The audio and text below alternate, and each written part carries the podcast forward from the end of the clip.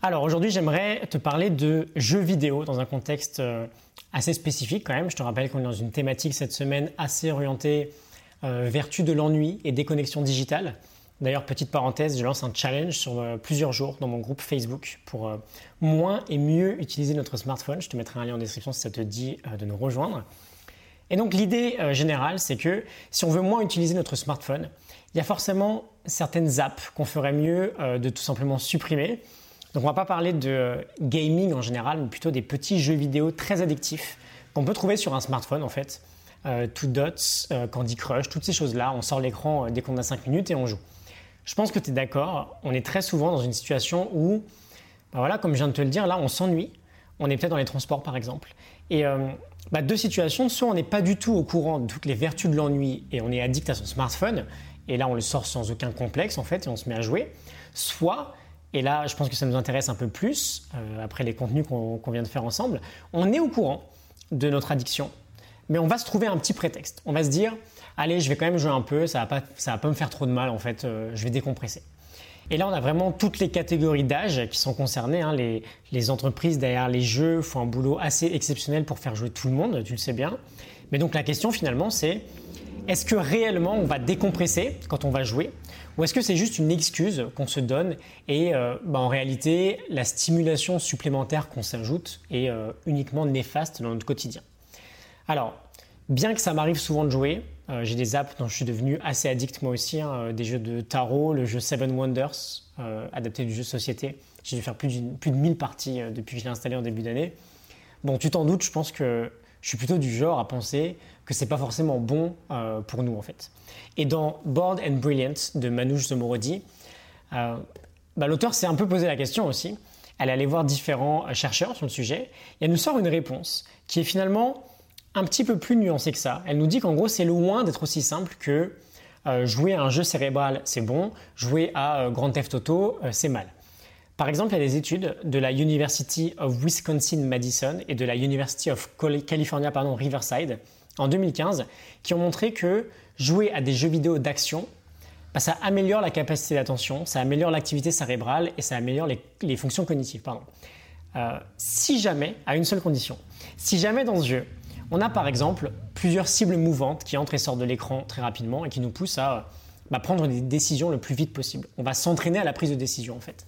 En revanche, il y a d'autres chercheurs qui vont montrer que les jeux censés améliorer l'activité cérébrale sont plutôt inefficaces en fait. ils vont pointer le fait que euh, ces entreprises-là vont plutôt utiliser euh, ces grands arguments euh, pour du marketing en fait, pour s'attaquer aux personnes qui se sentent un peu en déclin, on va dire neurologiquement, cognitivement.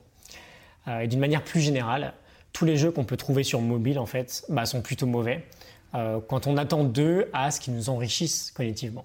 Il y a un docteur qui s'appelle le docteur Zach Embrick de la Michigan State University qui explique que grosso modo, si tu joues beaucoup, euh, par exemple à Pac-Man, bah, tu deviendras juste meilleur à Pac-Man. Tu ne deviendras pas meilleur à d'autres jeux. Donc en gros, jouer aux jeux sur mobile, ça va pas nous rendre incroyablement plus intelligents, euh, même si c'est l'objectif du jeu. Mais du coup, la question suivante, c'est simplement, est-ce qu'au moins ça va nous faire du bien Est-ce que ça va nous détendre? Est-ce qu'on va On va se relaxer, pardon Est-ce qu'on va décompresser? Et là, on va passer du côté euh, des recherches de euh, Jane McGonigal, comme dans, comme dans, Harry Potter, directrice du département de recherche et développement de jeux vidéo à euh, l'Institute for the Future de Palo Alto, qui nous dit que effectivement, si une condition est réunie, et c'est ça qui nous intéresse aujourd'hui en fait, hein, si une condition est réunie, un jeu vidéo peut nous faire du bien. Et c'est vrai qu'en général, on est assez confus sur cette question. Et c'est normal parce que parmi les études qu'elle a réunies dans son livre Super Better, elle a écrit un livre assez sympa, la moitié des études vont montrer que les jeux vidéo mènent à la dépression, à l'isolation sociale, aux mauvaises notes, à l'utilisation de drogue. Et l'autre moitié euh, va montrer que bah, c'est l'opposé total en fait. Euh, le jeu vidéo va, amener à plus de bonheur, euh, de meilleures relations sociales, etc. Alors, je vais passer le détail de toutes les expériences et analyses IRM qu'elle a faites. On va passer directement à la conclusion, parce que c'est ce qui nous importe le plus. Elle nous dit que l'indicateur principal qui va faire qu'un jeu vidéo améliorera notre vie ou notre morale, euh, ou à l'inverse aura un impact négatif, c'est si le joueur voit le jeu comme étant connecté à la réalité. En gros, est-ce qu'on se sent comme une personne différente quand on joue? Est-ce qu'on essaye de fuir la réalité? Est-ce qu'on essaye de fuir certains problèmes dans notre quotidien? Si c'est le cas, en général, on s'engage dans une spirale assez négative.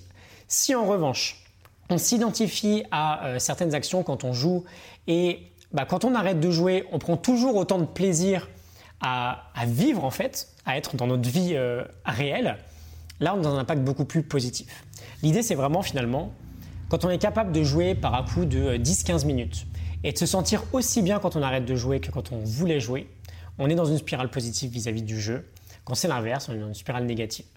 Euh, parfois, on va se rendre compte que d'ailleurs, on n'est pas forcément addict au jeu lui-même, on est plutôt addict à certaines circonstances. Par exemple, si, euh, je joue euh, à une app dès que je rentre dans le métro, bah, je vais plutôt donner un, signal à mon cerveau que, ok, je rentre dans le métro, il faut que je joue.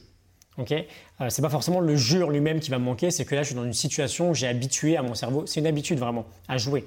Et bah, petit à petit, en supprimant ces signaux-là, en rendant plus difficile l'accès à notre smartphone par exemple, en le mettant dans le sac euh, plutôt que dans la poche, on va euh, pouvoir réduire cette addiction.